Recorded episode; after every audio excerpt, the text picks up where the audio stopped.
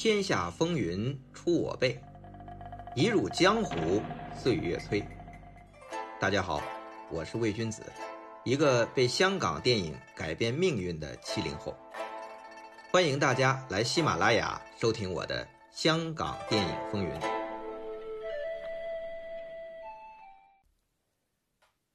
落魄导演吴宇森，过气大侠狄龙，加上当时票房不灵、本来只是客串的周润发，最终逆袭成香港电影的代表作和代言人。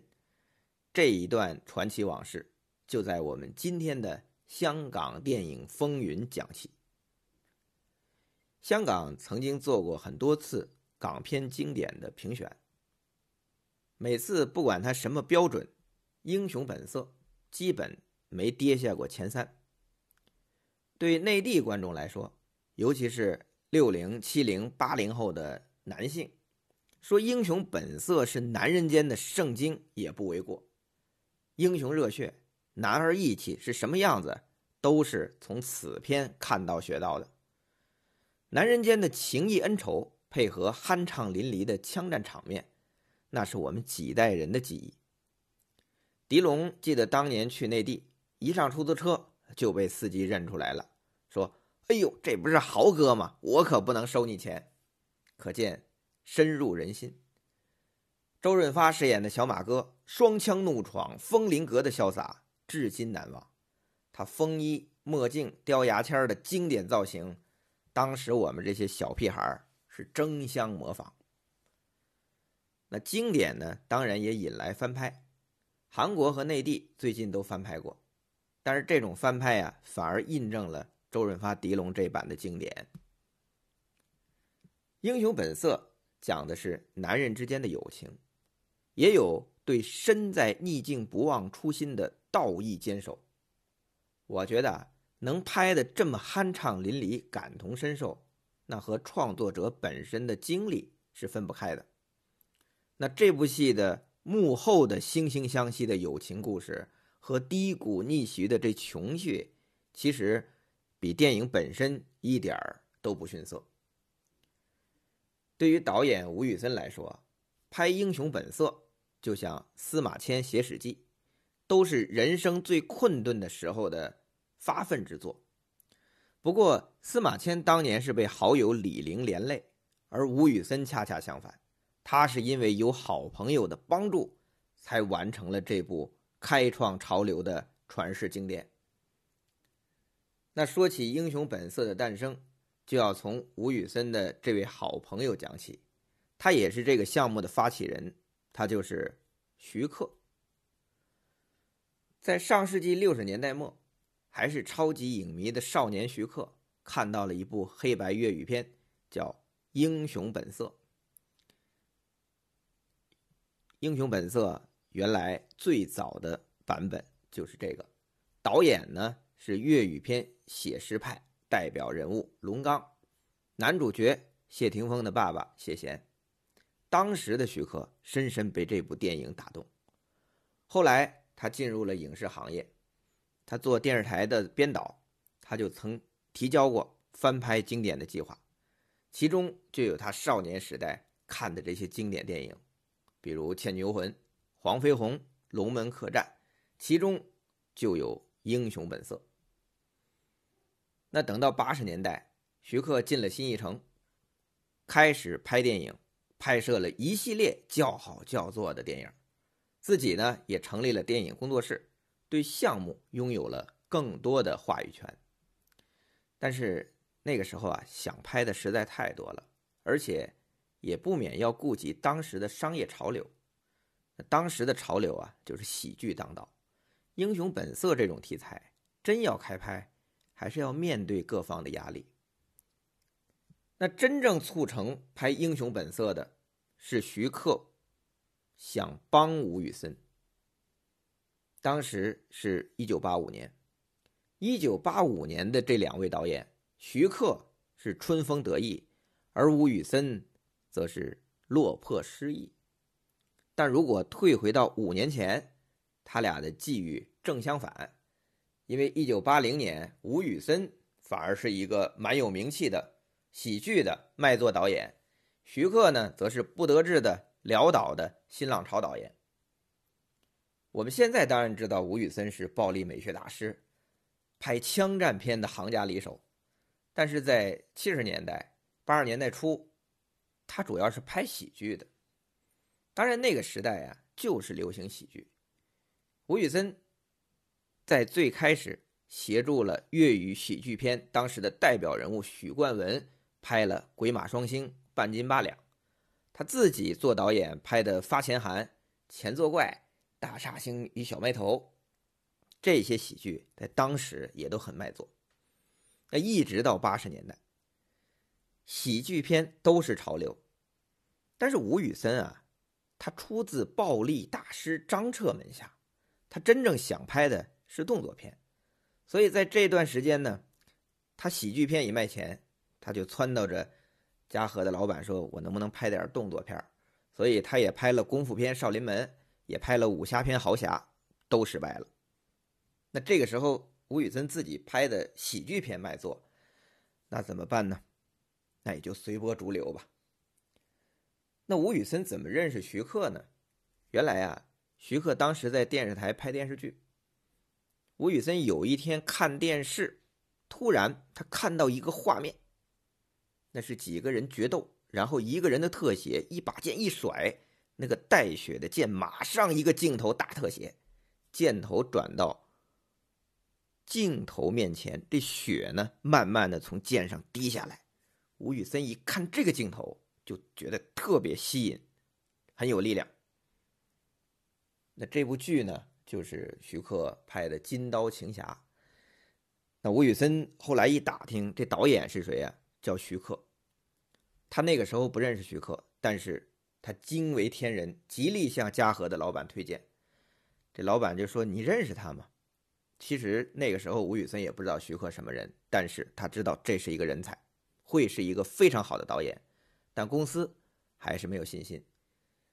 那吴宇森也没有放弃，托人和徐克终于见面。他一见面就笑了，他发现那个时候的徐克呀，头发长长的，又不梳理，很脏。还穿着暗黑的大衣，又破又旧，但是很艺术的感觉。吴宇森一想，这跟我当年的形象也差不多呀。吴宇森当年跟着张彻的时候，有个绰号叫“法国飞”，就是法国的小流氓，也是这种打扮。当然，我们现在看吴宇森这种端庄、敦厚的感觉，是想象不到他当时的那种。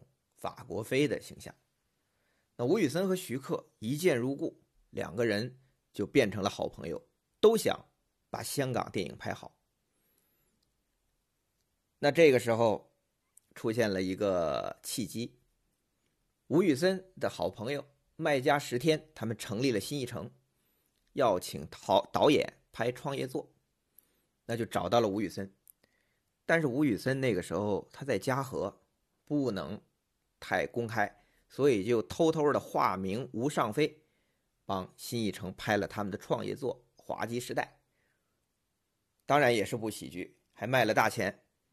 那麦家和石天就邀请吴宇森加盟新艺城，但是在当时啊，吴宇森在大公司，在嘉禾，新艺城也是新公司，吴宇森就考虑了一下，说。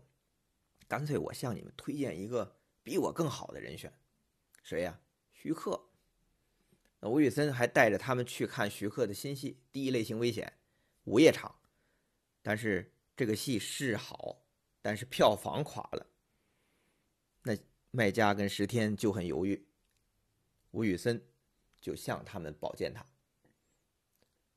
然后他又跟徐克说：“我帮你去争取跟新艺城的这个合约。”但是比你的预期要要求会低一些，没关系，你熬过去，下一部戏一定成功。那徐克呢？为新艺城拍的第一部戏叫《鬼马智多星》，第一部戏就超预算了，怎么办呢？卖家又找吴宇森帮他看一下他现在拍的这个片子。吴宇森一看，拍的是真好，他马上就转过身。因为老板在后边，他就说这个戏一定卖钱，光看几个画面就已经很新，不光是很有趣。老板这才放心，那就继续抄下去吧。这段往事，连徐克本人都不知道。我怎么知道的呢？因为我之前做媒体，后来也跟吴宇森导演工作过一段时间。因为我的媒体身份，吴导跟我讲过这段往事。他还说，徐克应该不知道这事儿。我跟你讲，讲出来是怕当时会伤害到，现在没问题了。那徐克在新艺城第一部《鬼马智多星》票房叫好叫座，还拿了奖。那吴宇森也替他高兴，但是徐克的时代到了，吴宇森垮了。一九八二年，他还是拍喜剧，连拍两部上映，《八彩林雅珍》和《摩登天师》，结果这两部票房扑街，打败他的。正是新一城的喜剧。那吴宇森又转身寻求突破，去泰国拍一部枪战片，叫《西洋战士》，里边有我最爱的九叔林正英。但是这部戏拍回来之后，被嘉禾给雪藏了。那因为在拍摄的时候也出现了一些意外，有人伤亡，那有这些借口，那嘉禾就和吴宇森结束了合作关系。那这个时候吴宇森怎么办呢？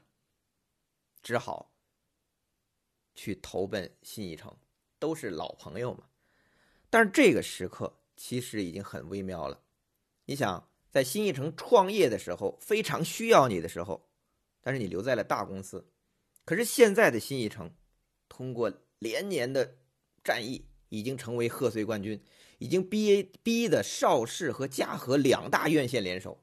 这种形式也是他兵强马壮的时候。你来投奔，就有点今时不同往日了。不过新艺城还是给了他一个重要的任务，去台湾。怎么去台湾了呢？因为新艺城在台湾有一个分公司，当时呢是张艾嘉分管在台湾的电影业务，那他呢正好就去接替张艾嘉，因为张艾嘉辞职了。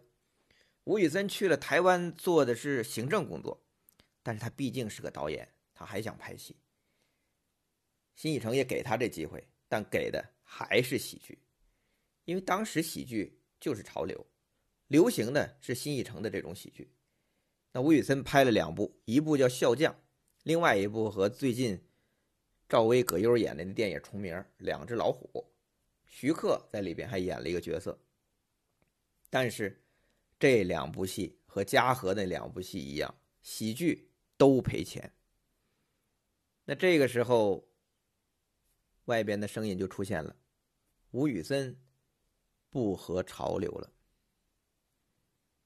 吴宇森多年之后回忆那个时候，就说：“我一九八四年在台湾很不得意，八五年回到香港变得很狼狈。